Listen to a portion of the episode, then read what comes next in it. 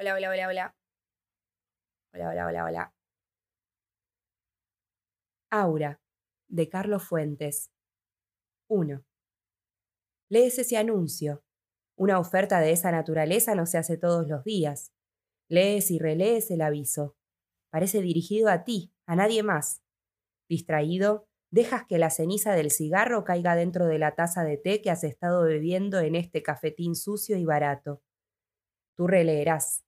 Se solicita historiador joven, ordenado, escrupuloso, conocedor de la lengua francesa, conocimiento perfecto, coloquial, capaz de desempeñar labores de secretario, juventud, conocimiento del francés, preferible si ha vivido en Francia algún tiempo. Tres mil pesos mensuales, comida y recámara cómoda, asoleada, apropiada estudio. Solo falta tu nombre. Solo falta que las letras más negras y llamativas del aviso informen Felipe Montero. Se solicita Felipe Montero, antiguo becario en la Sorbona, historiador cargado de datos inútiles, acostumbrado a exhumar papeles amarillentos, profesor auxiliar en escuelas particulares, 900 pesos mensuales. Pero si leyeras eso, sospecharías, lo tomarías a broma. Donceles 815. Acuda en persona. No hay teléfono. Recoges tu portafolio y dejas la propina.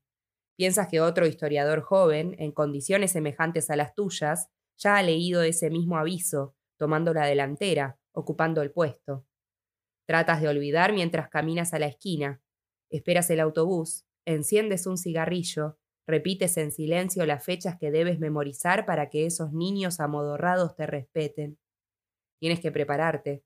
El autobús se acerca y tú estás observando las puntas de tus zapatos negros. Tienes que prepararte. Metes la mano en el bolsillo, juegas con las monedas de cobre, por fin escoges 30 centavos, los aprietas con el puño y alargas el brazo para tomar firmemente el barrote de fierro del camión que nunca se detiene, saltar, abrirte paso, pagar los 30 centavos, acomodarte difícilmente entre los pasajeros apretujados que viajan de pie, apoyar tu mano derecha en el pasamanos, apretar el portafolio contra el costado y colocar distraídamente la mano izquierda sobre la bolsa trasera del pantalón, donde guardas los billetes. Vivirás ese día, idéntico a los demás, y no volverás a recordarlo sino al día siguiente, cuando te sientes de nuevo en la mesa del cafetín, pidas el desayuno y abras el periódico. Al llegar a la página de anuncios, allí estarán, otra vez, esas letras destacadas. Historiador joven. Nadie acudió ayer. Leerás el anuncio. Te detendrás en el último renglón. Cuatro mil pesos. Te sorprenderá imaginar que alguien vive en la calle Donceles.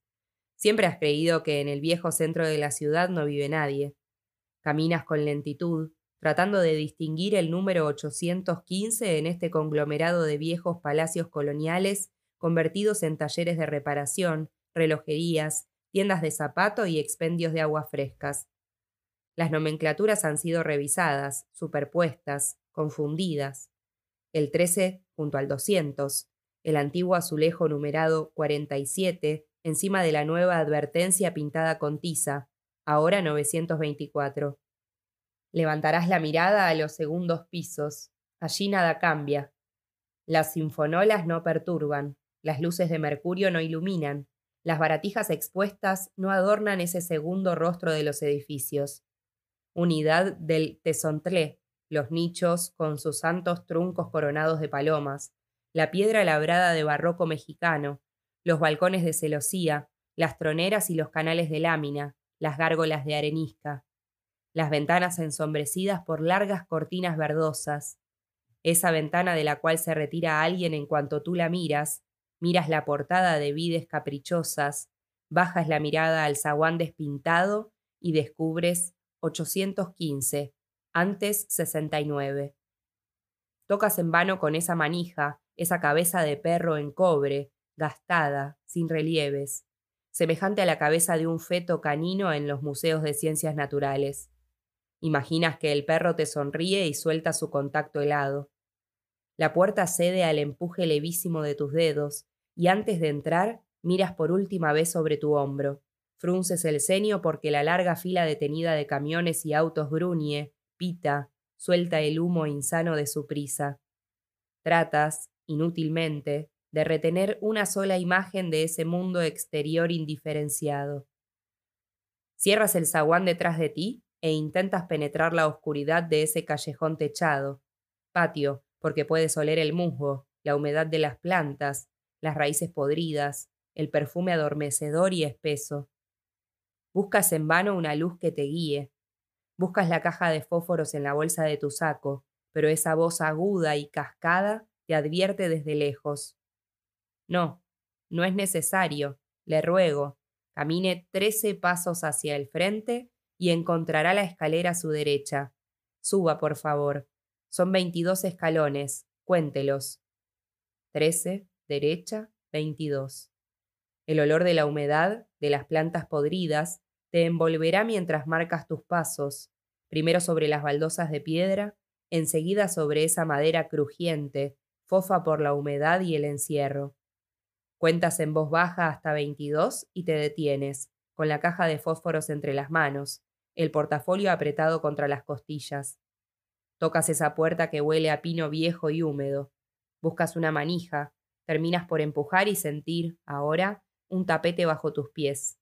Un tapete delgado, mal extendido, que te hará tropezar y darte cuenta de la nueva luz, grisácea y filtrada, que ilumina ciertos contornos. Señora, dices con una voz monótona, porque crees recordar una voz de mujer. Señora, ahora a su izquierda, la primera puerta, tenga la amabilidad. Empujas esa puerta, ya no esperas que alguna se cierre propiamente, ya sabes que todas son puertas de golpe, y las luces dispersas se trenzan en tus pestañas, como si atravesaras una tenue red de seda. Solo tienes ojos para esos muros de reflejos desiguales, donde parpadean docenas de luces. Consigues, al cabo, definirlas como veladoras, colocadas sobre repisas y entre paños de ubicación asimétrica. Levemente iluminan otras luces que son corazones de plata, frascos de cristal, vidrios enmarcados, y solo detrás de este brillo intermitente verás, al fondo, la cama y el signo de una mano que parece atraerte con su movimiento pausado. Lograrás verla cuando des la espalda a ese firmamento de luces devotas. Tropiezas al pie de la cama. Debes rodearla para acercarte a la cabecera. Allí, esa pequeña se pierde en la inmensidad de la cama. Al extender la mano, no tocas otra mano, sino la piel gruesa, afieltrada, las orejas de ese objeto que roe con un silencio tenaz y te ofrece sus ojos rojos, Sonríes y acaricias al conejo que yace al lado de la mano, que por fin toca la tuya con unos dedos sin temperatura que se detienen largo tiempo sobre tu palma húmeda, la voltean y acercan tus dedos abiertos a la almohada de encajes que tocas para alejar tu mano de la otra. Felipe Montero le hizo anuncio. Sí, ya sé. Perdón, no hay asiento. Estoy bien, no se preocupe. Está bien. Por favor, póngase de perfil. No lo veo bien. Que le dé la luz. Así, claro. Leí su anuncio. Claro, lo leyó. ¿Se siente calificado? ¿Avez-vous fait des études? À Paris, madame. Ah, oui, ça me fait plaisir. Toujours, toujours d'entendre. Oui, vous savez, on était tellement habitués. Et après, te apartarás para que la luz combinada de la plata, la cera y el vidrio dibuje esa cofia de seda que debe recoger un pelo muy blanco y enmarcar un rostro casi infantil de tan viejo. Los apretados botones del cuello blanco que sube hasta las orejas ocultas por la cofia, las sábanas y los edredones velan todo el cuerpo con excepción de los brazos, envueltos en un chal de estambre, las manos pálidas que descansan sobre el vientre. Solo puedes fijarte en el rostro, hasta que un movimiento del conejo te permite desviar la mirada y observar con disimulo esas migajas, esas costras de pan regadas sobre los edredones de seda roja, raídos y sin lustre. Voy al grano. No me quedan muchos años por delante, señor Montero, y por ello he preferido violar la costumbre de toda una vida y colocar ese anuncio en el periódico. Sí, por eso estoy aquí, entonces acepta. Bueno, desearía saber algo más. Naturalmente, es usted curioso. Ella te sorprenderá observando la mesa de noche, los frascos de distinto color, los vasos, las cucharas de aluminio, los cartuchos alineados de píldoras y comprimidos, los demás vasos manchados de líquidos blancuzcos que están dispuestos en el suelo, al alcance de la mano de la mujer recostada sobre esta cama baja. Entonces te darás cuenta de que es una cama apenas elevada sobre el ras del suelo, cuando el conejo salte y se pierda en la oscuridad. Le ofrezco cuatro mil pesos. Sí, eso dice el aviso de hoy. Ah, entonces ya salió. Sí, ya salió. Se trata de los papeles de mi marido, el general Llorente. Deben ser ordenados antes de que muera. Deben ser publicados. Lo he decidido hace poco. ¿Y el propio general no se encuentra capacitado para... Murió hace sesenta años, señor. Son sus memorias inconclusas. Deben ser completadas antes de que yo muera. Pero yo le informaré de todo. Usted aprenderá a redactar en el estilo de mi esposo. Le bastará ordenar y leer los papeles para sentirse fascinado por esa prosa, por esa transparencia, esa... esa... Sí, comprendo. Saga. Saga.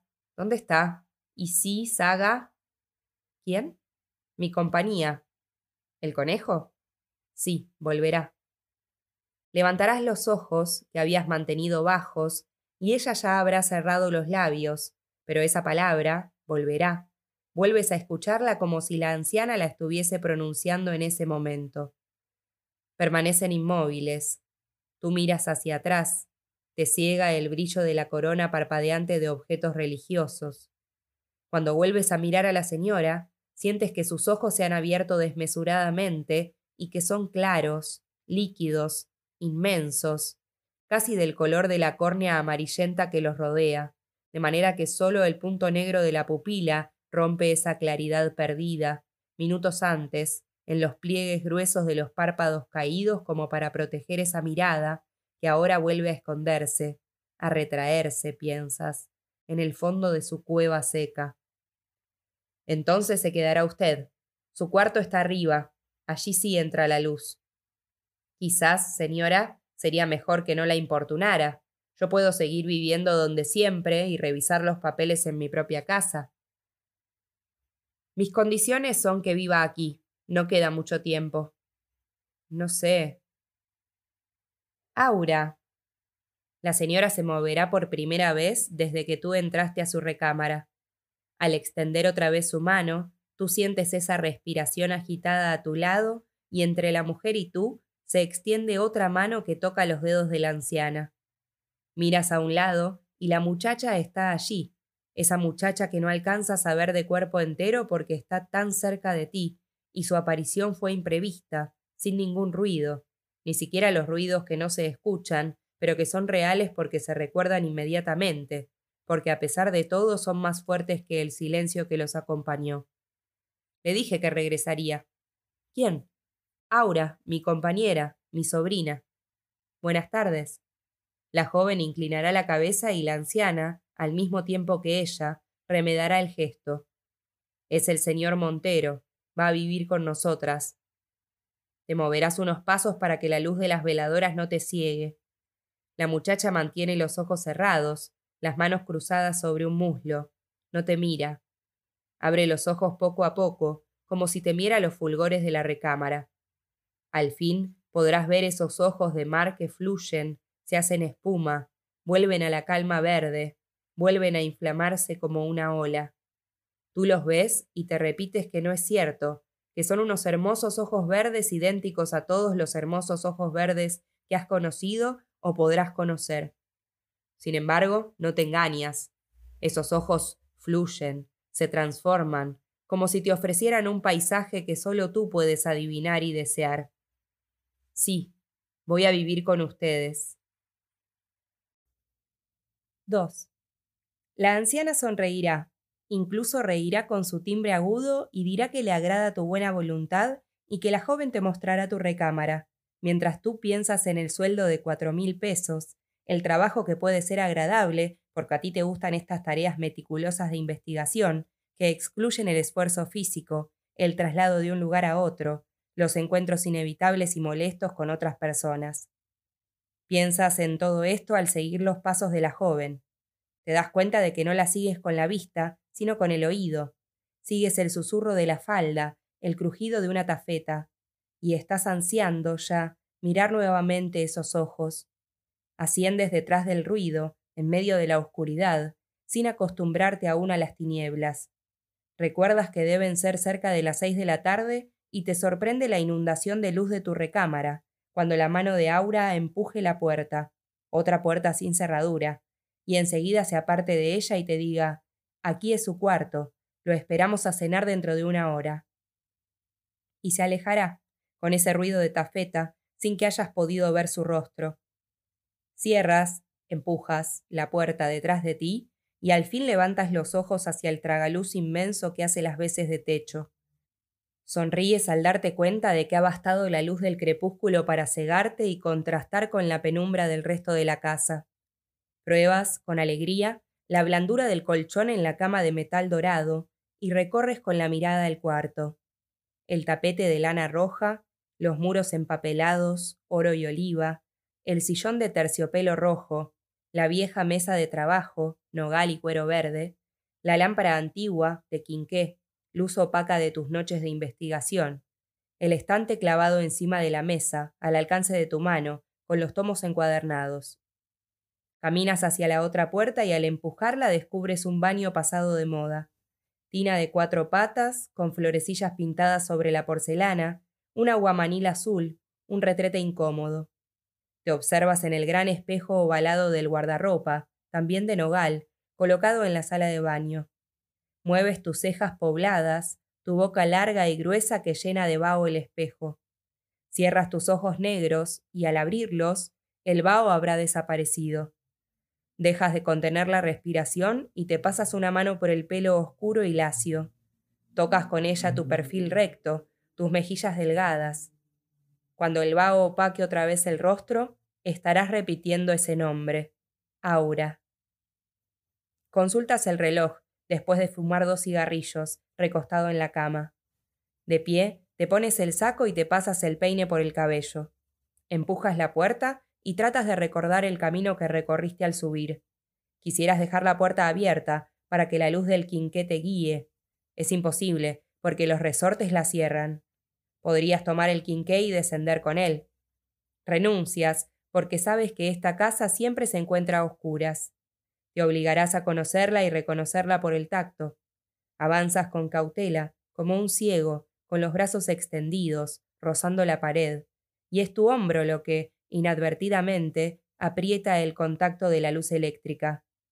Te detienes, guiñando, en el centro iluminado de ese largo pasillo desnudo. Al fondo, el pasamanos y la escalera de caracol. Desciendes contando los peldaños, otra costumbre inmediata que te habrá impuesto la casa de la señora Llorente. Bajas contando y das un paso atrás cuando encuentres los ojos rosados del conejo, que enseguida te da la espalda y sale saltando. No tienes tiempo de detenerte en el vestíbulo porque Aura, desde una puerta entreabierta de cristales opacos, te estará esperando con el candelabro en la mano. Caminas, sonriendo, hacia ella. Te detienes al escuchar los maullidos dolorosos de varios gatos. Sí, te detienes a escuchar, ya cerca de la mano de Aura, para cerciorarte de que son varios gatos. Y sigues a la sala. Son los gatos, dirá Aura. ¿Hay tanto ratón en esta parte de la ciudad? Cruzan el salón. Muebles forrados de seda mate, vitrinas donde han sido colocados muñecos de porcelana, relojes musicales, con decoraciones y bolas de cristal, tapetes de diseño persa, cuadros con escenas bucólicas, las cortinas de terciopelo verde corridas. Aura viste de verde. ¿Se encuentra cómodo? Sí, pero necesito recoger mis cosas en la casa donde... No es necesario, el criado ya fue a buscarlas. No se hubieran molestado. Entras, siempre detrás de ella, al comedor. Ella colocará el candelabro en el centro de la mesa. Tú sientes un frío húmedo. Todos los muros del salón están recubiertos de una madera oscura, labrada al estilo gótico, con ojivas y rosetones calados. Los gatos han dejado de maullar. Al tomar asiento, notas que han sido dispuestos cuatro cubiertos y que hay dos platones calientes bajo cacerolas de plata y una botella vieja y brillante por el limo verdoso que la cubre. Aura apartará la cacerola. Tú aspiras el olor pungente de los riñones en salsa de cebolla que ella te sirve mientras tú tomas la botella vieja y llenas los vasos de cristal cortado con ese líquido rojo y espeso. Tratas, por curiosidad, de leer la etiqueta del vino, pero el limo lo impide. Del otro platón, Aura toma unos tomates enteros, asados. Perdón, dices observando los dos cubiertos extra, las dos sillas desocupadas. ¿Esperamos a alguien más? Aura continúa sirviendo los tomates. No, la señora Consuelo se siente débil esta noche. No nos acompañará. ¿La señora Consuelo? ¿Su tía? Sí, le ruega que pase a verla después de la cena. Comen en silencio. Beben ese vino particularmente espeso, y tú desvías una y otra vez la mirada para que Aura no te sorprenda en esa impudicia hipnótica que no puedes controlar. Quieres, aún entonces, fijar las facciones de la muchacha en tu mente. Cada vez que desvíes la mirada, las habrás olvidado ya, y una urgencia impostergable te obligará a mirarla de nuevo. Ella mantiene, como siempre, la mirada baja, y tú, al buscar el paquete de cigarrillos en la bolsa del saco, encuentras ese llavín, recuerdas, le dices a Aura. Ah, olvidé que un cajón de mi mesa está cerrado con llave. Allí tengo mis documentos. Y ella murmurará. Entonces, ¿quiere usted salir? Lo dice como un reproche. Tú te sientes confundido y alargas la mano con el llavín colgando de un dedo. Se lo ofreces. No urge. Pero ella se aparta del contacto de tus manos, mantiene la suya sobre el regazo, al fin levanta la mirada y tú vuelves a dudar de tus sentidos, atribuyes al vino el aturdimiento, el mareo que te producen esos ojos verdes, limpios, brillantes, y te pones de pie, detrás de Aura, acariciando el respaldo de madera de la silla gótica, sin atreverte a tocar los hombros desnudos de la muchacha, la cabeza que se mantiene inmóvil. Haces un esfuerzo para contenerte, distraes tu atención escuchando el batín imperceptible de otra puerta, a tus espaldas, que debe conducir a la cocina. Descompones los dos elementos plásticos del comedor, el círculo de luz compacta que arroja el candelabro y que ilumina la mesa, y un extremo del muro labrado, el círculo mayor, de sombra, que rodea al primero. Tienes al fin el valor de acercarte a ella, tomar su mano, abrirla y colocar el llavero, la prenda, sobre esa palma lisa. La verás apretar el puño, buscar tu mirada, murmurar gracias, levantarse, abandonar deprisa el comedor. Tú tomas el lugar de Aura, estiras las piernas, enciendes un cigarrillo, invadido por un placer que jamás has conocido, que sabías parte de ti, pero que solo ahora experimentas plenamente, liberándolo, arrojándolo fuera porque sabes que esta vez encontrará respuesta. Y la señora Consuelo te espera. Ella te lo advirtió. Te espera después de la cena. Has aprendido el camino. Tomas el candelabro y cruzas la sala y el vestíbulo. La primera puerta, frente a ti, es la de la anciana.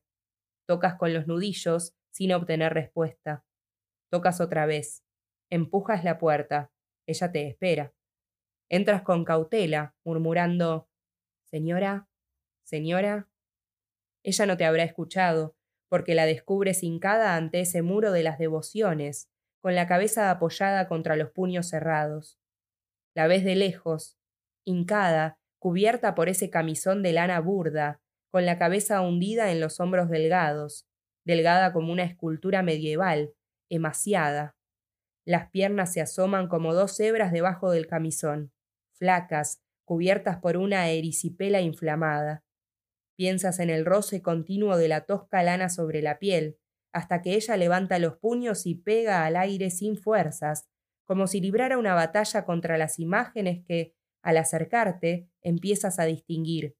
Cristo, María, San Sebastián, Santa Lucía, el Arcángel Miguel, los demonios sonrientes, los únicos sonrientes en esta iconografía del dolor y la cólera sonrientes porque, en el viejo grabado iluminado por las veladoras, ensartan los tridentes en la piel de los condenados, les vacían calderones de agua hirviente, violan a las mujeres, se embriagan, gozan de la libertad vedada a los santos.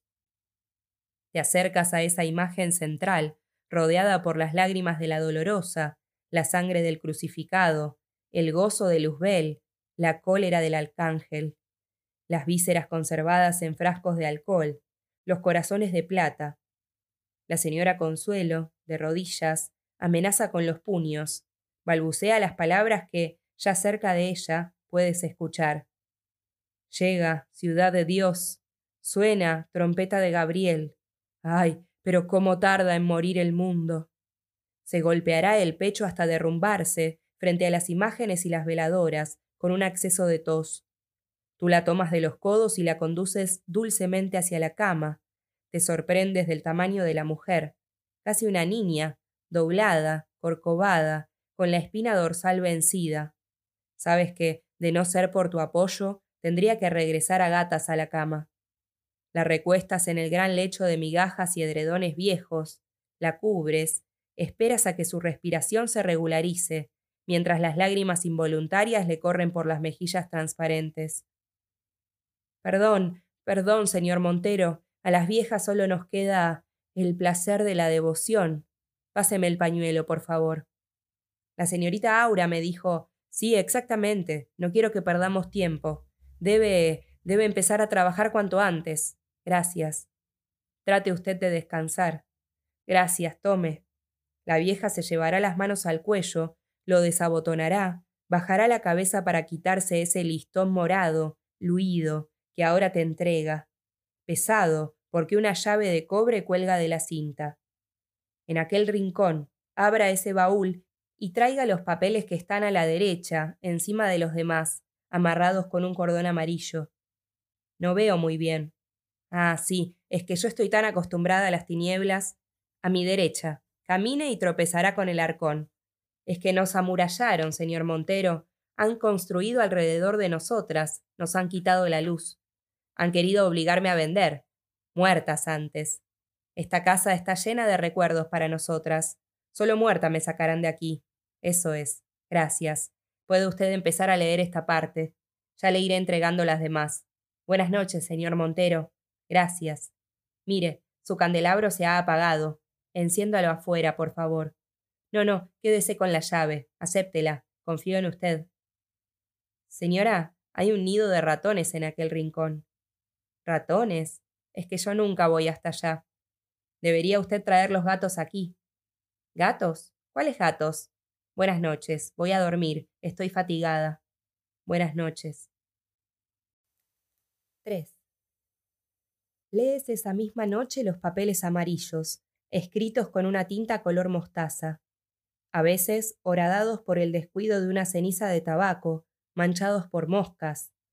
El francés del general Llorente no goza de las excelencias que su mujer le habrá atribuido.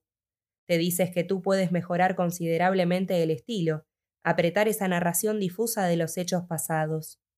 La infancia en una hacienda oaxaqueña del siglo XIX, los estudios militares en Francia, la amistad con el duque de Morny, con el círculo íntimo de Napoleón III, el regreso a México en el Estado Mayor de Maximiliano, las ceremonias y veladas del imperio, las batallas, el derrumbe, el cerro de las campanas, el exilio en París. Nada que no hayan contado otros, te desnudas pensando en el capricho deformado de la anciana, en el falso valor que atribuye a estas memorias. Te acuestas sonriendo, pensando en tus cuatro mil pesos. Duermes, sin soñar, hasta que el chorro de luz te despierta, a las seis de la mañana, porque ese techo de vidrios no posee cortinas. Te cubres los ojos con la almohada y tratas de volver a dormir. A los diez minutos olvidas tu propósito y caminas al baño, donde encuentras todas tus cosas dispuestas en una mesa, tus escasos trajes colgados en el ropero. Has terminado de afeitarte cuando ese maullido implorante y doloroso destruye el silencio de la mañana. Llega a tus oídos con una vibración atroz, rasgante, de imploración. Intentas ubicar su origen. Abres la puerta que da al corredor y allí no lo escuchas. Esos maullidos se cuelan desde lo alto, desde el tragaluz. Trepas velozmente a la silla, de la silla a la mesa de trabajo, y apoyándote en el librero puedes alcanzar el tragaluz, abrir uno de sus vidrios, elevarte con esfuerzo y clavar la mirada en ese jardín lateral, ese cubo de tejos y zarzas enmarañados, donde cinco, seis, siete gatos, no puedes contarlos, no puedes sostenerte allí más de un segundo, encadenados unos con otros, se revuelcan envueltos en fuego, desprenden un humo opaco, un olor de pelambre incendiada.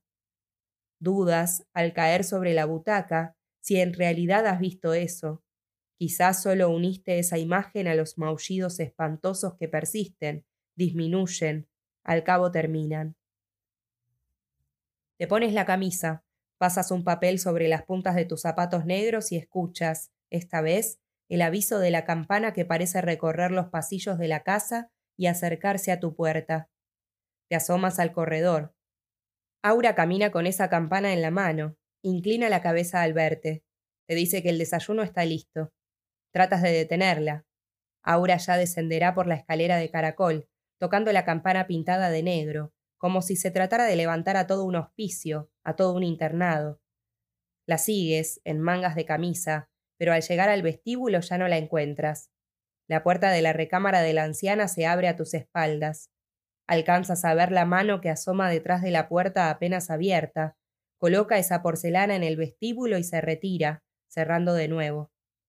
En el comedor encuentras tu desayuno servido. Esta vez solo un cubierto. Comes rápidamente, regresas al vestíbulo, tocas a la puerta de la señora Consuelo. Esa voz débil y aguda te pide que entres. Nada habrá cambiado. La oscuridad permanente el fulgor de las veladoras y los milagros de plata. Buenos días, señor Montero. ¿Durmió bien? Sí, leí hasta tarde. La dama agitará una mano, como si deseara alejarte. No, no, no, no me adelante su opinión. Trabaje sobre esos papeles y cuando termine le pasaré los demás. Está bien, señora. ¿Podría visitar el jardín? ¿Cuál jardín, señor Montero? El que está detrás de mi cuarto. En esta casa no hay jardín. Perdimos el jardín cuando construyeron alrededor de la casa. Pensé que podría trabajar mejor al aire libre. En esta casa solo hay ese patio oscuro por donde entró usted. Allí mi sobrina cultiva algunas plantas de sombra, pero eso es todo. Está bien, señora. Deseo descansar todo el día. Pase a verme esta noche. Está bien, señora. Revisas todo el día los papeles, pasando en limpio los párrafos que piensas retener, redactando de nuevo los que te parecen débiles, fumando cigarrillo tras cigarrillo y reflexionando que debes espaciar tu trabajo para que la canonjía se prolongue lo más posible. Si lograras ahorrar por lo menos doce mil pesos, podrías pasar cerca de un año dedicado a tu propia obra, aplazada, casi olvidada.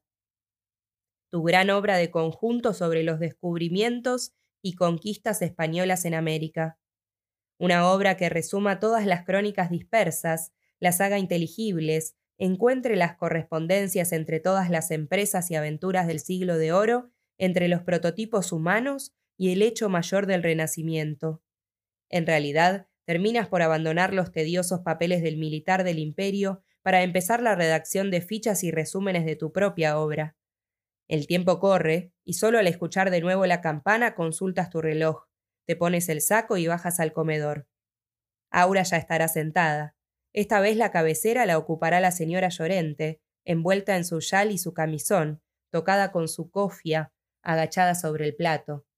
Pero el cuarto cubierto también está puesto. Lo notas de pasada, ya no te preocupa.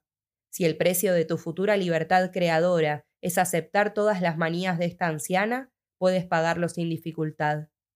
Tratas, mientras la ves sorber la sopa, de calcular su edad. Hay un momento en el cual ya no es posible distinguir el paso de los años. La señora Consuelo, desde hace tiempo, pasó esa frontera. El general no la menciona en lo que llevas leído de las memorias. Pero si el general tenía 42 años en el momento de la invasión francesa y murió en 1901, 40 años más tarde, habría muerto de 82 años. Se habría casado con la señora Consuelo después de la derrota de Querétaro y el exilio, pero ella habría sido una niña entonces. Las fechas se te confundirán, porque ya la señora está hablando, con ese murmullo agudo, leve, ese chirreo de pájaro. Le está hablando a Aura y tú escuchas, atento a la comida, esa enumeración plana de quejas, dolores, sospechas de enfermedades, más quejas sobre el precio de las medicinas, la humedad de la casa. Quisieras intervenir en la conversación doméstica preguntando por el criado que recogió ayer tus cosas, pero al que nunca has visto, el que nunca sirve la mesa. Lo preguntaría si, de repente, no te sorprendiera que Aura, hasta ese momento, no hubiese abierto la boca y comiese con esa fatalidad mecánica, como si esperara un impulso ajeno a ella para tomar la cuchara, el cuchillo, partir los riñones. Sientes en la boca, otra vez, esa dieta de riñones, por lo visto la preferida de la casa, y llevárselos a la boca. Miras rápidamente de la tía a la sobrina y de la sobrina a la tía, pero la señora Consuelo, en ese instante, detiene todo movimiento y al mismo tiempo Aura deja el cuchillo sobre el plato y permanece inmóvil, y tú recuerdas que, una fracción de segundo antes, la señora Consuelo hizo lo mismo. Permanecen varios minutos en silencio, tú terminando de comer, ellas inmóviles como estatuas, mirándote comer. Al cabo la señora dice Me he fatigado, no debería comer en la mesa. Ven, Aura, acompáñame a la recámara. La señora tratará de retener tu atención. Te mirará de frente para que tú la mires, aunque sus palabras vayan dirigidas a la sobrina. Tú debes hacer un esfuerzo para desprenderte de esa mirada, otra vez abierta, clara, amarilla, despojada de los velos y arrugas que normalmente la cubren, y fijar la tuya en Aura, que a su vez mira fijamente hacia un punto perdido y mueve en silencio los labios, se levanta con actitudes similares a las que tú asocias con el sueño, toma de los brazos a la anciana jorobada y la conduce lentamente fuera del comedor. Solo te sirves el café que también ha estado allí desde el principio del almuerzo, el café frío que bebes a sorbos mientras frunces el ceño, y te preguntas si la señora no poseerá una fuerza secreta sobre la muchacha, si la muchacha, tu hermosa aura vestida de verde, no estará encerrada contra su voluntad en esta casa vieja, sombría. Le sería, sin embargo, tan fácil escapar mientras la anciana dormita en su cuarto oscuro. Y no pasas por alto el camino que se abre en tu imaginación. Quizás Aura espera que tú la salves de las cadenas que por alguna razón oculta le ha impuesto esta vieja caprichosa y desequilibrada.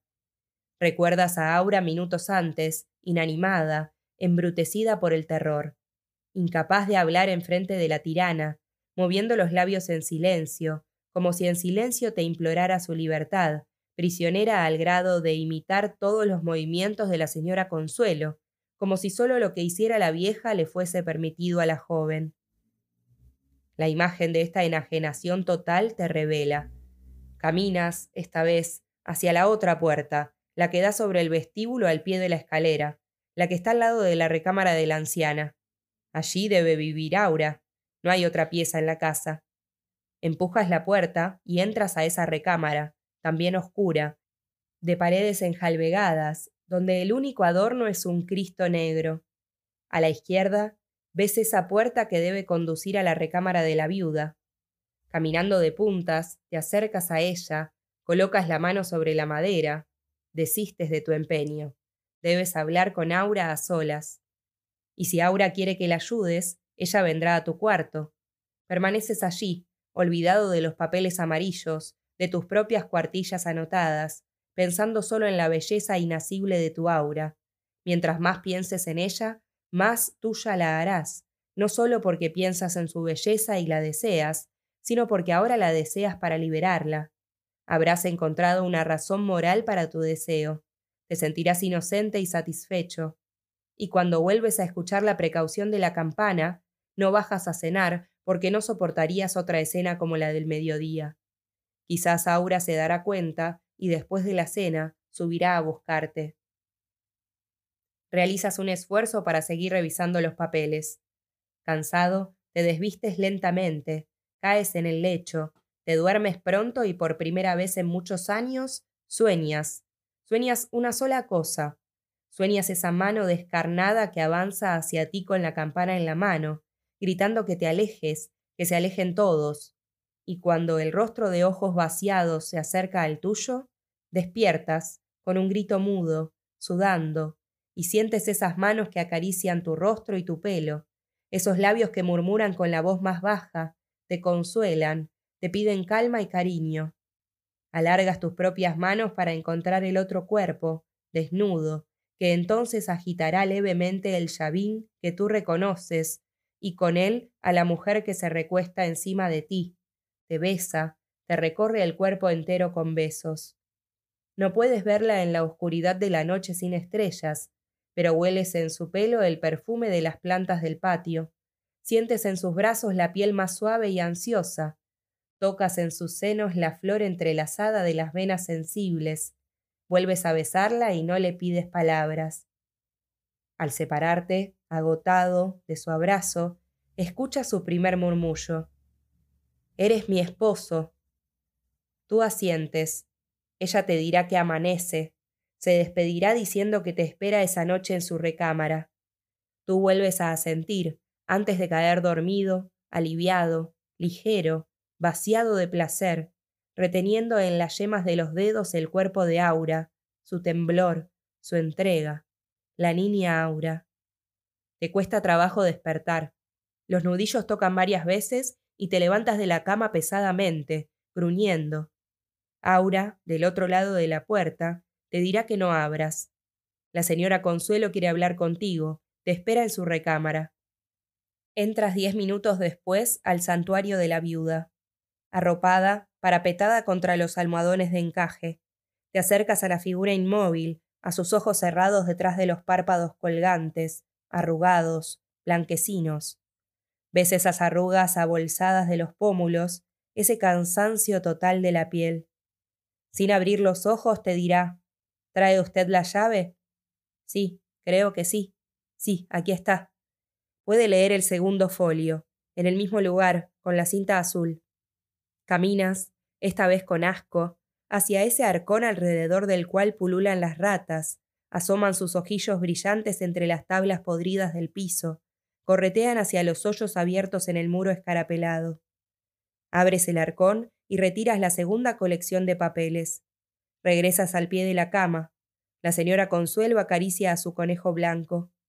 De la garganta abotonada de la anciana surgirá ese cacareo sordo. ¿No le gustan los animales? No, no particularmente, quizás porque nunca he tenido uno. Son buenos amigos, buenos compañeros, sobre todo cuando llegan la vejez y la soledad. Sí, así debe ser. Son seres naturales, señor Montero, seres sin tentaciones. ¿Cómo dijo que se llamaba? ¿La coneja? Saga, sabia, sigue sus instintos, es natural y libre. Creí que era conejo. Ah, usted no sabe distinguir todavía. Bueno, lo importante es que no se sienta usted sola. Quieren que estemos solas, señor Montero, porque dicen que la soledad es necesaria para alcanzar la santidad. Se han olvidado de que en la soledad la tentación es más grande. No la entiendo, señora. Ah, mejor, mejor. Puede usted seguir trabajando. Le das la espalda, caminas hacia la puerta, sales de la recámara. En el vestíbulo aprietas los dientes. ¿Por qué no tienes el valor de decirle que amas a la joven? ¿Por qué no entras y le dices de una vez que piensas llevarte a Aura contigo cuando termines el trabajo? Avanzas de nuevo hacia la puerta. La empujas, dudando aún, y por el resquicio ves a la señora Consuelo de pie, erguida, transformada, con esa túnica entre los brazos, esa túnica azul con botones de oro, charreteras rojas, brillantes insignias de águila coronada, esa túnica que la anciana mordisquea ferozmente, besa con ternura, se coloca sobre los hombros para girar en un paso de danza tambaleante. Cierras la puerta. Sí, Tenía quince años cuando la conocí. Lees en el segundo folio de las memorias. Ella tenía quince años cuando la conocí, y si se me permite decirlo, fueron sus ojos verdes los que me destruyeron. Los ojos verdes de Consuelo, que tenía quince años en 1867, cuando el general Llorente se casó con ella y la invitó a vivir a París, al exilio. Ma escribió el general en sus momentos de inspiración. Mi joven muñeca de ojos verdes, te colmé de amor. Describió la casa en la que vivieron, los paseos, los bailes, los carruajes, el mundo del segundo imperio. Sin gran relieve, ciertamente. Je m'aime supporter de chat. Yo, que amaba las alegrías tontas. Un día la encontró, abierta de piernas, con la crinolina levantada por delante, martirizando a un gato, y no supo llamarle la atención porque le pareció que tu faces ça d'une façon innocente, par pur enfantillage, e incluso lo excitó el hecho, de manera que esa noche la amó, si le das crédito a tu lectura, con una pasión hiperbólica. Parce que tú m'avais dit que torturer les chats était ta manière à toi de rendre notre amour favorable, un sacrifice symbolique. Habrás calculado, la señora Consuelo tendrá hoy 109 años, Cierras el folio. 49 al morir su esposo. Qué bien sabes vestir, mi dulce consuelo, siempre envuelta en terciopelo verde, verde como tus ojos. Creo que seguirá siendo hermosa incluso dentro de cien años. Siempre vestida de verde, siempre hermosa, incluso dentro de cien años. Estás tan orgullosa de tu belleza. ¿Qué no harías para mantenerte siempre joven. 4. Sabes, al cerrar de nuevo el folio, que por eso vive Aura en esta casa, para perpetuar la ilusión de juventud y belleza de la pobre anciana enloquecida.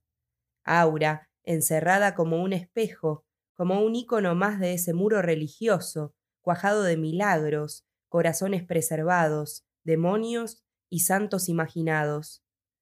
Arrojas los papeles a un lado y desciendes, sospechando el único lugar donde Aura podrá estar en las mañanas, el lugar que le habrá asignado esta vieja avara. La encuentras en la cocina, sí, en el momento en que degüella un macho cabrío.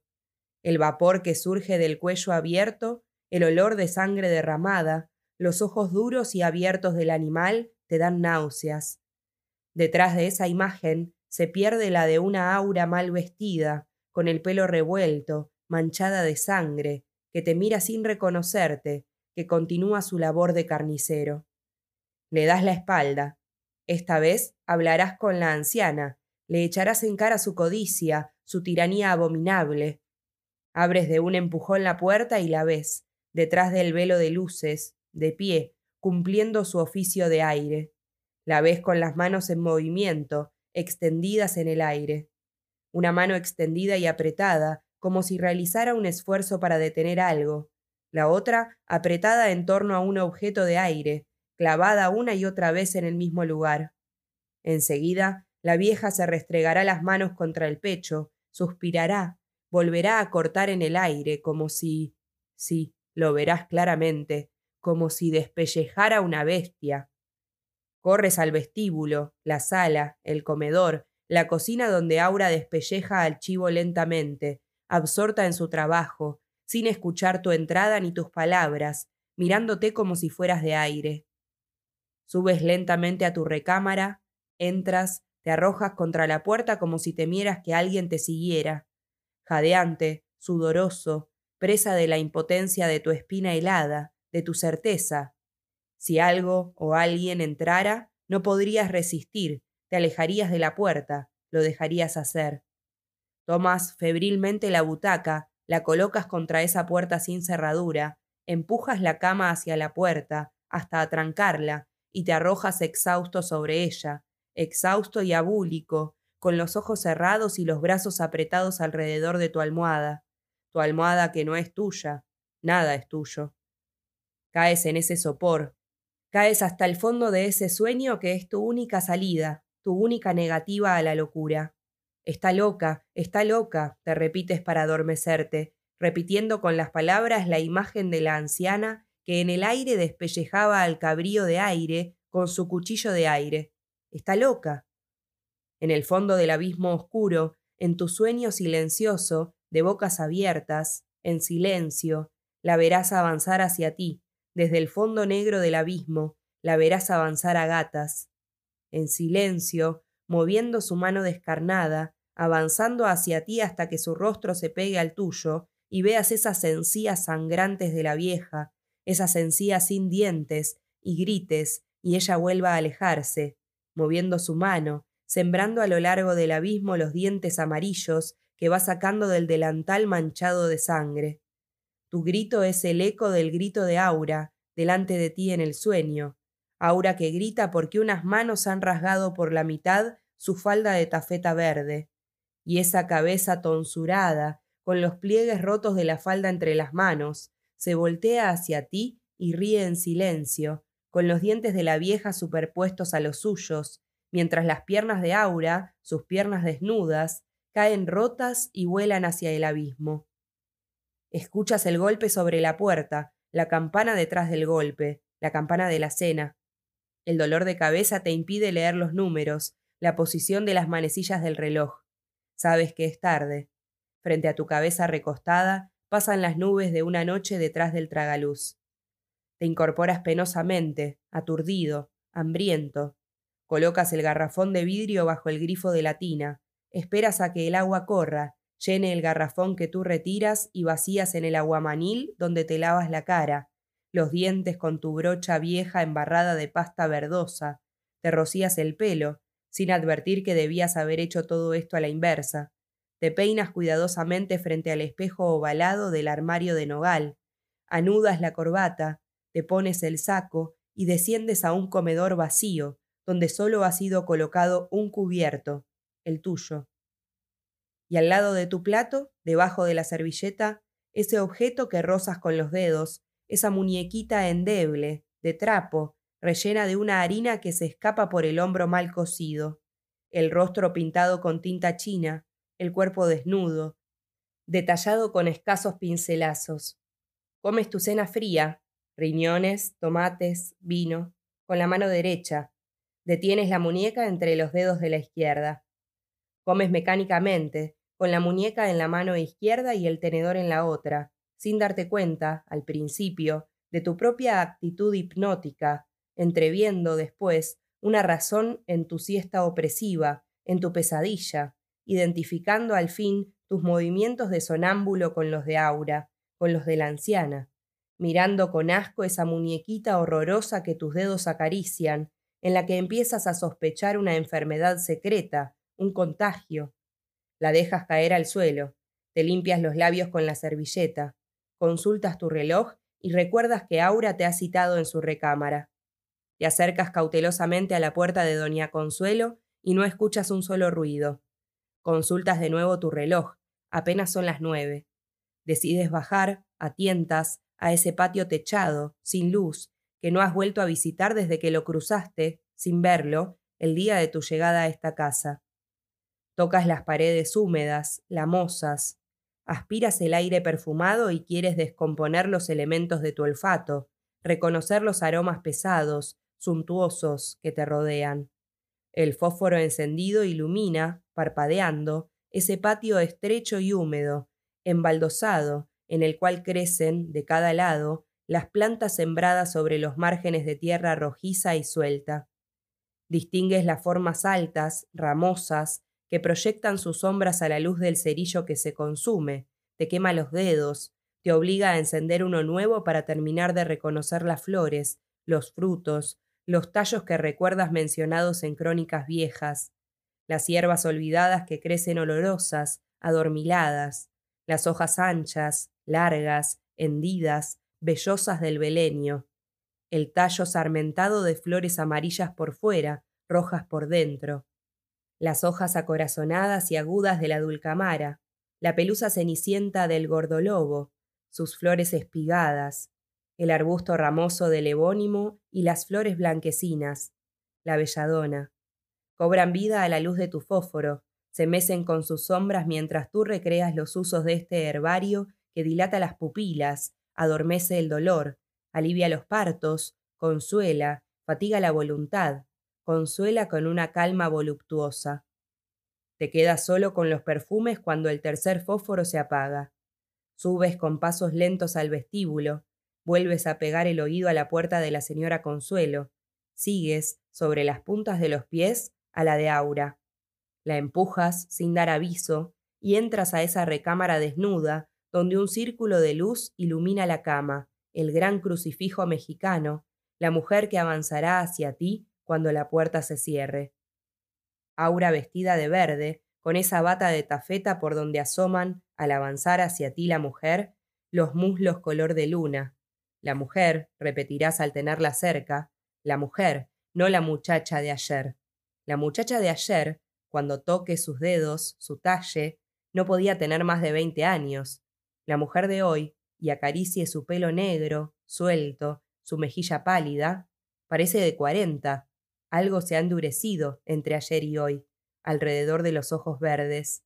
El rojo de los labios se ha oscurecido fuera de su forma antigua, como si quisiera fijarse en una mueca alegre, en una sonrisa turbia, como si alternara, a semejanza de esa planta del patio, el sabor de la miel y el de la amargura. No tienes tiempo de pensar más. Siéntate en la cama, Felipe. Sí. Vamos a jugar. Tú no hagas nada. Déjame hacerlo todo a mí.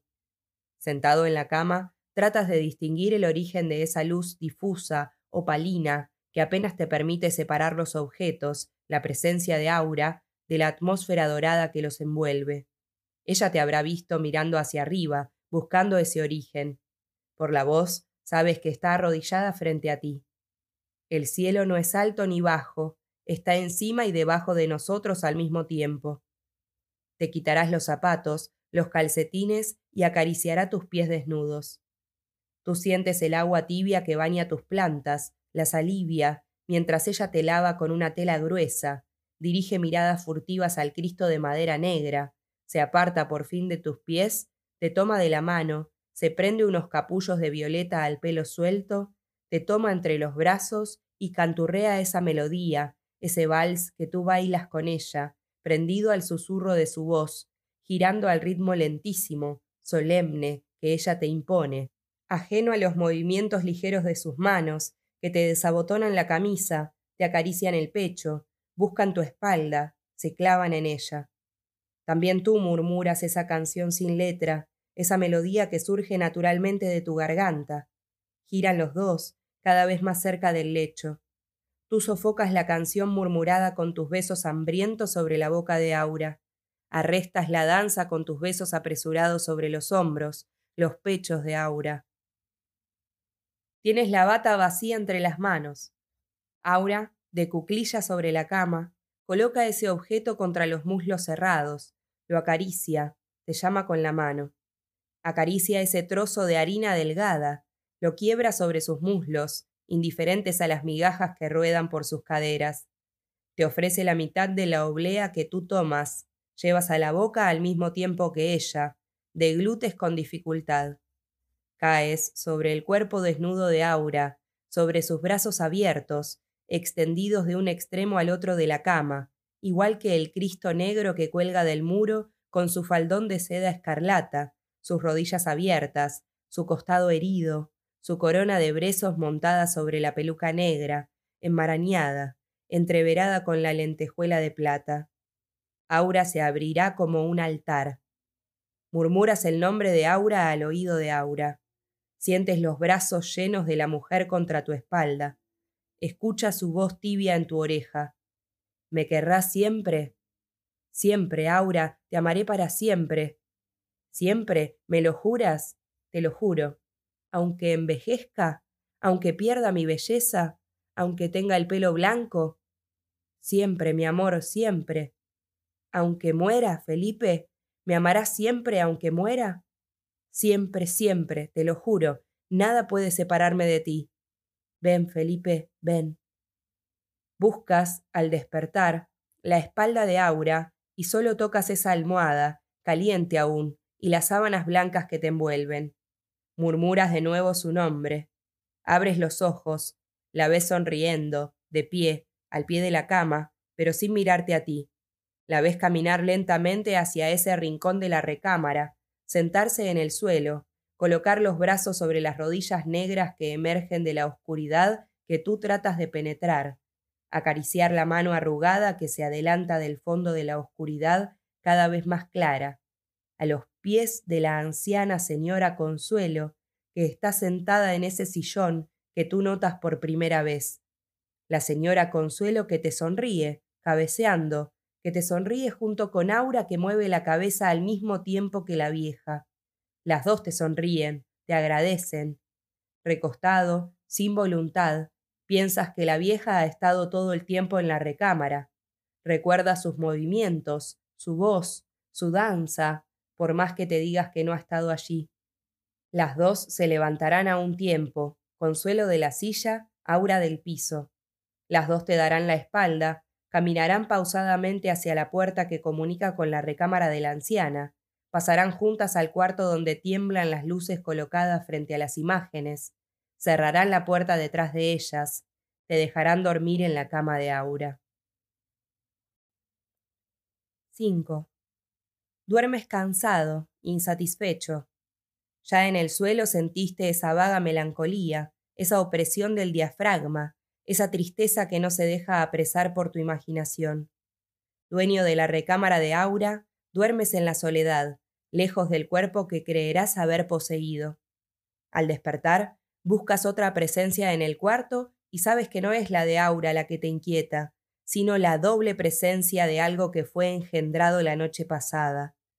Te llevas las manos a las sienes, tratando de calmar tus sentidos en desarreglo.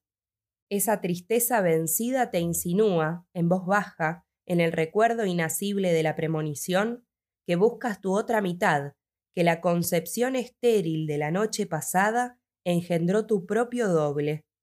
Y ya no piensas, porque existen cosas más fuertes que la imaginación. La costumbre que te obliga a levantarte, buscar un baño anexo a esa recámara, no encontrarlo, salir restregándote los párpados, subir al segundo piso saboreando la acidez pastosa de la lengua, entrar a tu recámara acariciándote las mejillas de cerdas revueltas, dejar correr las llaves de la tina e introducirte en el agua tibia, dejarte ir, no pensar más. Y cuando te esté secando, recordarás a la vieja y a la joven que te sonrieron, abrazadas, antes de salir juntas, abrazadas. Te repites que siempre, cuando están juntas, hacen exactamente lo mismo. Se abrazan, sonríen, comen, hablan, entran, salen al mismo tiempo como si una imitara a la otra. Te cortas ligeramente la mejilla, pensando estas cosas mientras te afeitas. Haces un esfuerzo para dominarte. Terminas tu aseo contando los objetos del botiquín, los frascos y tubos que trajo de la casa de huéspedes el criado al que nunca has visto. Murmuras los nombres de esos objetos, los tocas, lees las indicaciones de uso y contenido, pronuncias la marca de fábrica, prendido a esos objetos para olvidar lo otro, lo otro sin nombre, sin marca, sin consistencia racional. ¿Qué espera de ti, Aura? acabas por preguntarte, cerrando de un golpe el botiquín. ¿Qué quiere? Te contesta el ritmo sordo de esa campana que se pasea a lo largo del corredor, advirtiéndote que el desayuno está listo. Caminas, con el pecho desnudo, a la puerta. Al abrirla, encuentras a Aura. Será Aura, porque viste la tafeta verde de siempre, aunque un velo verdoso oculte sus facciones. Tomas con la mano la muñeca de la mujer, esa muñeca delgada, que tiembla. El desayuno está listo, te dirá con la voz más baja que has escuchado. Aura, basta ya de engaños. ¿Engaños? Dime si la señora Consuelo te impide salir, hacer tu vida. ¿Por qué ha de estar presente cuando tú y yo? Dime que te irás conmigo en cuanto. ¿Irnos? ¿A dónde? Afuera, al mundo, a vivir juntos. No puedes sentirte encadenada para siempre a tu tía. ¿Por qué esa devoción? ¿Tanto la quieres? ¿Quererla? Sí. ¿Por qué te has de sacrificar así? ¿Quererla? Ella me quiere a mí. Ella se sacrifica por mí. Pero es una mujer vieja, casi un cadáver. Tú no puedes. Ella tiene más vida que yo. Sí, es vieja, es repulsiva. Felipe, no quiero volver, no quiero ser como ella. Otra. Trata de enterrarte en vida, tienes que renacer, Aura. Hay que morir antes de renacer. No, no entiendes. Olvida, Felipe. Tenme confianza. Si me explicaras. Tenme confianza. Ella va a salir hoy todo el día. ¿Ella? Sí, la otra. Va a salir, pero si nunca. Sí, a veces sale. Hace un gran esfuerzo y sale. Hoy va a salir, todo el día. Tú y yo podemos... ¿Irnos? Si quieres.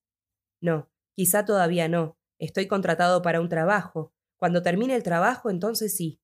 Ah, sí, ella va a salir todo el día. Podemos hacer algo. ¿Qué?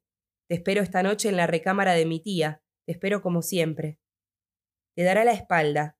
Se irá tocando esa campana, como los leprosos que con ella pregonan su cercanía, advierten a los incautos. Aléjate, aléjate. Tú te pones la camisa y el saco, sigues el ruido espaciado de la campana que se dirige, enfrente de ti, hacia el comedor. Dejas de escucharlo al entrar en la sala. Viene hacia ti, jorobada, sostenida por un báculo nudoso, la viuda de Llorente, que sale del comedor, pequeña, arrugada, vestida con ese traje blanco, ese velo de gasa teñida, rasgada, pasa a tu lado sin mirarte, sonándose con un pañuelo, sonándose y escupiendo continuamente, murmurando Hoy no estaré en la casa, señor Montero. Confío en su trabajo. Adelante usted. Las memorias de mi esposo deben ser publicadas. Se alejará, pisando los tapetes con sus pequeños pies de muñeca antigua, apoyada en ese bastón, escupiendo, estornudando como si quisiera expulsar algo de sus vías respiratorias, de sus pulmones congestionados. Tú tienes la voluntad de no seguirla con la mirada. Dominas la curiosidad que sientes ante ese traje de novia amarillento, extraído del fondo del viejo baúl que está en la recámara. Apenas pruebas el café negro y frío que te espera en el comedor.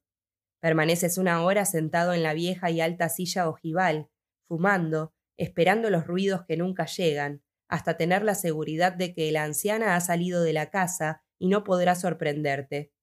Porque en el puño, apretada, tienes desde hace una hora la llave del arcón, y ahora te diriges, sin hacer ruido, a la sala, al vestíbulo donde esperas quince minutos más, tu reloj te lo dirá, con el oído pegado a la puerta de Doña Consuelo, la puerta que enseguida empujas levemente, hasta distinguir, detrás de la red de araña de esas luces devotas, la cama vacía, revuelta, sobre la que la coneja roe sus zanahorias crudas. La cama siempre rociada de migajas que ahora tocas, como si creyeras que la pequeñísima anciana pudiese estar escondida entre los pliegues de las sábanas.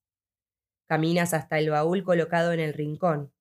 Pisas la cola de una de esas ratas que chilla, se escapa de la opresión de tu suela, corre a dar aviso a las demás ratas cuando tu mano acerca la llave de cobre a la chapa pesada, enmohecida, que rechina cuando introduces la llave, apartas el candado, levantas la tapa y escuchas el ruido de los goznes enmohecidos. Sustraes el tercer folio, cinta roja, de memorias y al levantarlo encuentras esas fotografías viejas, duras, comidas de los bordes, que también tomas, sin verlas, apretando todo el tesoro contra tu pecho, huyendo sigilosamente, sin cerrar siquiera el baúl, olvidando el hambre de las ratas, para traspasar el umbral, cerrar la puerta, recargarte contra la pared del vestíbulo, respirar normalmente, subir a tu cuarto. Allí leerás los nuevos papeles, la continuación, las fechas de un siglo en agonía. El general Llorente habla con su lenguaje más florido de la personalidad de Eugenia de Montijo, vierte todo su respeto hacia la figura de Napoleón el Pequeño, exhuma su retórica más marcial para anunciar la guerra franco-prusiana, llena páginas de dolor ante la derrota, arenga a los hombres de honor contra el monstruo republicano, Ve en el general Boulanger un rayo de esperanza, suspira por México, siente que en el caso Dreyfus el honor, siempre el honor, del ejército ha vuelto a imponerse. Las hojas amarillas se quiebran bajo tu tacto, ya no las respetas, ya solo buscas la nueva aparición de la mujer de ojos verdes. Sé por qué lloras a veces, Consuelo. No te he podido dar hijos, a ti, que irradias la vida. Y después, Consuelo, no tientes a Dios, debemos conformarnos. No te basta mi cariño. Yo sé que me amas, lo siento. No te pido conformidad, porque ello sería ofenderte. Te pido tan solo que veas en ese gran amor que dices tenerme algo suficiente, algo que puede llenarnos a los dos sin necesidad de recurrir a la imaginación enfermiza. Y en otra página, Le advertía Consuelo que esos brebajes no sirven para nada. Ella insiste en cultivar sus propias plantas en el jardín. Dice que no se engaña. Las hierbas no la fertilizarán en el cuerpo, pero sí en el alma. Más tarde, la encontré delirante, abrazada a la almohada. Gritaba Sí, sí, sí, he podido, la he encarnado, puedo convocarla, puedo darle vida con mi vida. Tuve que llamar al médico. Me dijo que no podría calmarla, precisamente porque ella estaba bajo el efecto de narcóticos, no de excitantes. Y al fin, hoy le descubrí, en la madrugada, caminando sola y descalza a lo largo de los pasillos. Quise detenerla. Pasó sin mirarme, pero sus palabras iban dirigidas a mí. No me detengas, dijo. Voy hacia mi juventud. Mi juventud viene hacia mí. Entra ya. Está en el jardín. Ya llega. Consuelo, Pobre Consuelo. Consuelo, también el demonio fue un ángel antes. No había más. Allí terminan las memorias del general Llorente. Consuelo. Le démon aussi était un ange avant. Y detrás de la última hoja, los retratos. El retrato de ese caballero anciano, vestido de militar. La vieja fotografía con las letras en una esquina. Moulin Photograph 35 Boulevard Haussmann y la fecha 1894. Y la fotografía de Aura, de Aura con sus ojos verdes, su pelo negro recogido en bucles, reclinada sobre esa columna dórica, con el paisaje pintado al fondo. El paisaje de Loreley en el Rin, el traje abotonado hasta el cuello, el pañuelo en una mano, el polizón. Aura y la fecha 1876, escrita con tinta blanca y detrás, sobre el cartón doblado del daguerrotipo, esa letra de araña. Fait pour notre dixième anniversaire de mariage. Y la firma, con la misma letra, Consuelo Llorente. Verás, en la tercera foto, a Aura en compañía del viejo, ahora vestido de paisano, sentados ambos en una banca, en un jardín. La foto se ha borrado un poco, Aura no se verá tan joven como en la primera fotografía, pero es ella, es él, es... eres tú. Pegas esas fotografías a tus ojos, las levantas hacia el tragaluz, tapas con una mano la barba blanca del general Llorente, lo imaginas con el pelo negro y siempre te encuentras, borrado, perdido, olvidado, pero tú, tú, tú. La cabeza te da vueltas, inundada por el ritmo de ese vals lejano que suple la vista, el tacto, el olor de plantas húmedas y perfumadas. Caes agotado sobre la cama, te tocas los pómulos, los ojos, la nariz, como si temieras que una mano invisible te hubiese arrancado la máscara que has llevado durante veintisiete años.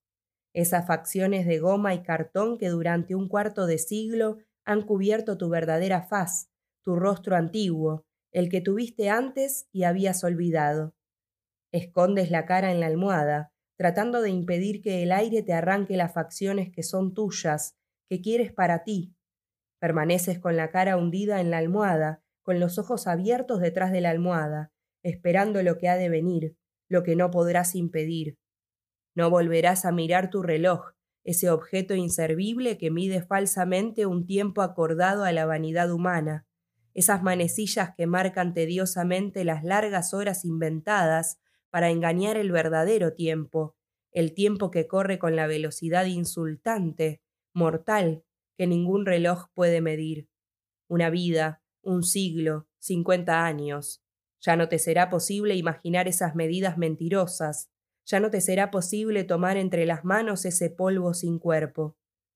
Cuando te separes de la almohada, encontrarás una oscuridad mayor alrededor de ti. Habrá caído la noche. Habrá caído la noche. Correrán detrás de los vidrios altos las nubes negras, veloces, que rasgan la luz opaca que se empeña en evaporarlas y asomar su redondez pálida y sonriente. Se asomará la luna antes de que el vapor oscuro vuelva a empañarla. Tú ya no esperarás, ya no consultarás tu reloj, Descenderás rápidamente los peldaños que te alejan de esa celda donde habrán quedado regados los viejos papeles, los daguerrotipos desteñidos. Descenderás al pasillo, te detendrás frente a la puerta de la señora Consuelo, escucharás tu propia voz, sorda, transformada después de tantas horas de silencio. Aura, repetirás, Aura. Entrarás a la recámara. Las luces de las veladoras se habrán extinguido. Recordarás que la vieja ha estado ausente todo el día y que la cera se habrá consumido sin la atención de esa mujer devota. Avanzarás en la oscuridad hacia la cama. Repetirás, Aura, y escucharás el leve crujido de la tafeta sobre los edredones, la segunda respiración que acompaña la tuya. Alargarás la mano para tocar la bata verde de Aura. Escucharás la voz de Aura.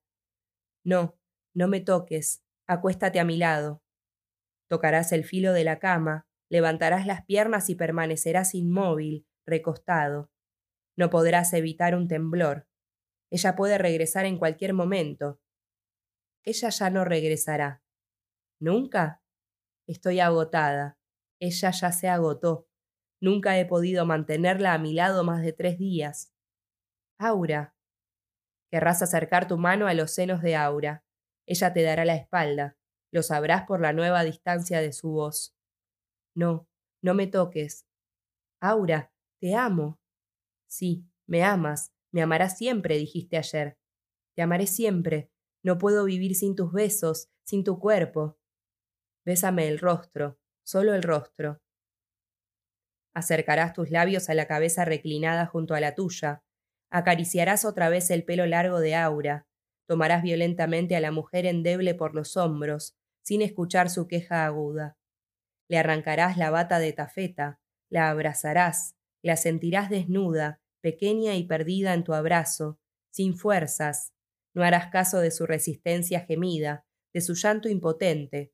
Besarás la piel del rostro sin pensar, sin distinguir, Tocarás esos senos flácidos cuando la luz penetre suavemente y te sorprenda, te obligue a apartar la cara, buscar la rendija del muro por donde comienza a entrar la luz de la luna, ese resquicio abierto por los ratones, ese ojo de la pared que deja filtrar la luz plateada que cae sobre el pelo blanco de Aura, sobre el rostro desgajado, compuesto de capas de cebolla, pálido, seco y arrugado como una ciruela cocida, Apartarás tus labios de los labios sin carne que has estado besando, de las encías sin dientes que se abren ante ti.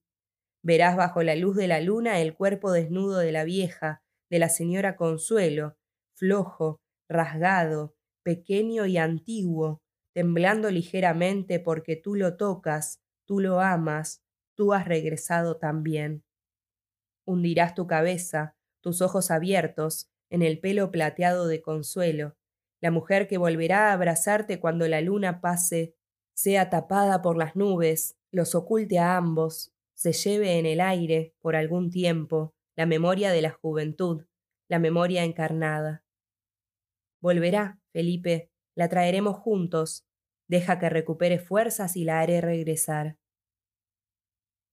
Esto fue Aura, de Carlos Fuentes, una novela breve, una novela, publicada en 1962. Como dato interesante, les dejo los tres significados del nombre aura. Puede ser tanto un viento suave y apacible, por la manera en la que se eh, desplaza a través de los corredores sin hacer ruido. Puede ser también el aura una atmósfera irreal que rodea a ciertos seres, la diferencia entre los seres humanos, ¿no? Cada uno posee un aura diferente y por otro lado puede ser un ave rapaz diurna de América, que tiene olor nauseabundo y se alimenta de animales muertos, también muy relacionado con el mito de la brujería, pero ahora en América, ya no con la tradición europea de las brujas. Así que espero que les haya gustado, les haya parecido interesante esta novela que es diferente y que además está narrada en una segunda persona. Es raro encontrarnos con esto en una, en una novela que hable de tú, ¿no? Nos incluye como lectores dentro de la trama. Como siempre les pido que si les gustó me sigan en las redes sociales, en Instagram como Beatrice Audiolibros y que si quieren colaborar con el canal pueden hacerlo a través de Cafecito, a través de Mercado Pago con el alias Beatrice o a través de PayPal. Los veo en la próxima lectura.